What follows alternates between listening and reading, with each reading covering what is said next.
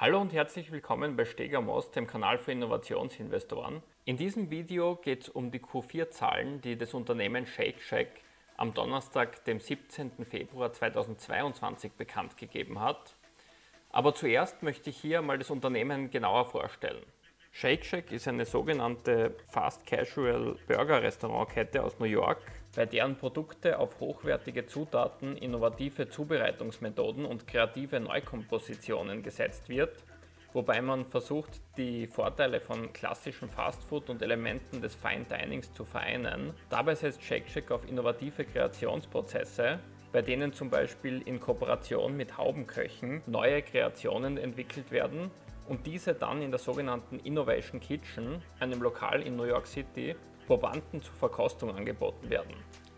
Die Probanden können die neuesten Produkte nach der Verkostung über ein Terminal bewerten und die Produkte mit den besten Bewertungen werden bei entsprechender Nachfrage in die Produktpalette aufgenommen. Außerdem zeichnet sich Shake Shack dadurch aus, dass sie es wie keine andere Kette geschafft haben, sich durch ihre Social-Media-Vermarktungsstrategie so zu positionieren, dass Kunden bei neuen Lokaleröffnungen teilweise bereit sind, sich stundenlang anzustellen, nur um einen Shake Burger zu bekommen. Damit erinnert dieser Fanstatus, den Shake Shack bei seinen Kunden erzielen konnte, schon ein bisschen an den von Apple oder Tesla, wo manche Fans ebenfalls bereit sind, gewisse Strapazen auf sich zu nehmen, nur um als erstes an die neuesten Produkte zu kommen. Als nächstes schaue ich hier in die Präsentation der Quartalsergebnisse, die das Unternehmen hier veröffentlicht hat und schaue, was die so hergeben.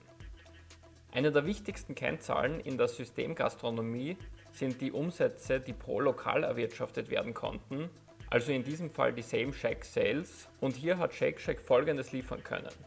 Wie man in dieser Grafik gut sehen kann, entwickelten sich die Same Shack Sales in städtischen Regionen besser als in Vorstadtlokalen und zwar konnten insgesamt im vierten Quartal die Umsätze pro Lokal um 21% gegenüber dem Vergleichsquartal 2020 gesteigert werden. Shake Shack schafft es dank dem Ausbau seiner digitalen Kanäle, wie zum Beispiel der Shake App oder der Webseite, und dank externer Lieferdiensten im abgelaufenen Jahr einen großen Teil seiner Verkäufe über digitale Lösungen abzuwickeln. Somit machten die digitalen Verkäufe im vierten Quartal 42% der Ladenumsätze aus. Das ist zwar niedriger als in den Quartalen 2020, aber damals konnte wegen der Lockdowns kaum etwas über die Läden vertrieben werden. Weiter schrieb das Unternehmen, dass während des vierten Quartals 2021 die Zahl der erstmaligen Käufer über digitale Dienste um mehr als 80% gesteigert werden konnte. Was die Ladenneueröffnungen angeht, gab man bekannt, dass insgesamt im vierten Quartal 19 neue Shake Shack Filialen eröffnet wurden, 14 davon in den USA und 5 im Ausland und 13 von den neuen Lokalen werden von Shake Shack selber betrieben und der Rest sind franchise-basierte Lokale. Und in dieser Grafik hier kann man gut sehen, wie das Unternehmen die Anzahl seiner Lokale über die sechs Jahre insgesamt steigern hat können. Für das kommende Jahr 2022 werden 45 bis 50 neue eigene Lokale und 20 bis 25 franchise-basierte Neueröffnungen erwartet. Wenn man jetzt in die Zahlen hineinschaut, die das Unternehmen geliefert hat, dann sieht man hier, dass ein Quartalsumsatz von 203,3 Millionen Dollar veröffentlicht werden konnte. Das ist immerhin ein Wachstum von plus 29 Prozent im Vergleich zum selben Quartal aus dem Vorjahr die Analysten hatten sich sogar nur 197,9 Millionen Dollar erwartet. Damit liegt das Ergebnis über den Schätzungen. Und auch beim Gewinn, beziehungsweise in diesem Fall beim Verlust, den das Unternehmen schreiben hat können, sieht man, dass hier minus 11 Cent die Aktie auf Non-Gap-Basis veröffentlicht wurden. Die Analysten hatten sich hier allerdings sogar einen Verlust von minus 17 Cent erwartet. Also auch hier konnten die Erwartungen übertroffen werden. Und was die Gap-Zahlen angeht, kam ein Verlust von minus 25 Cent pro Aktie zustande. Und wenn ihr euch hier wundert, warum ich hier eher die Non-Gap-Zahlen präferiere, dann liegt es daran, weil bei den Non-Gap-Zahlen, also GAP steht ja für General Accepted Accounting Principles, das sind die klassischen US-Rechnungslegungsstandards, und hier werden nicht liquiditätswirksame Kennzahlen mit berücksichtigt, wie zum Beispiel Abschreibungen auf Sachwerte und immaterielle Vermögenswerte sowie aktienbasierte Vergütungen des Managements. Und das spielt jetzt aber für den echten Geldfluss, den das Unternehmen aus seinen Umsätzen in Form von Gewinnen generieren kann, jetzt keine direkte Rolle, weil das eben nur rein buchhalterische Abschreibungen sind und die eben bei den Non-Gap-Zahlen ausgeklammert werden. Und deswegen bei jungen Wachstumsunternehmen sehe ich das jetzt als die bessere Kennzahl und daher bevorzuge ich hier die Non-Gap-Zahlen. So wie es übrigens die Analysten auch machen. An dieser Stelle möchte ich noch erwähnen, dass Shake Shack zu den Unternehmen gehört, die überdurchschnittlich häufig bei den Quartalszahlen positiv überraschen konnten.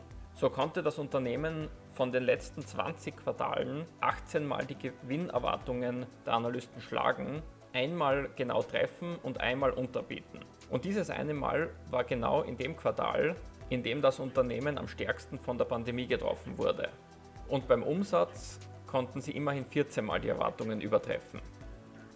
Auf Gesamtjahresbasis konnte Shake Shack einen Umsatz von 739,9 Millionen Dollar bekannt geben. Das ist ein Wachstum von 41,5 Prozent im Vergleich zum Vorjahr.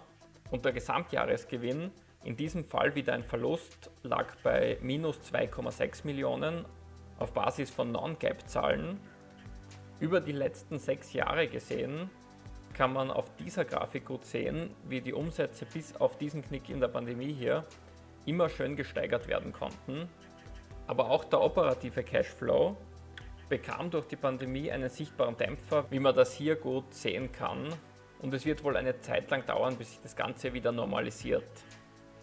Was die Guidance angeht, gab das Management für das kommende Quartal einen Umsatzausblick von 196 bis 201,4 Millionen Dollar in Aussicht und es wird eine operative Marge von 11 bis 14 Prozent erwartet. Damit lag die Prognose unter den Erwartungen der Analysten und für das Gesamtjahr wurde keine Umsatzprognose bekannt gegeben.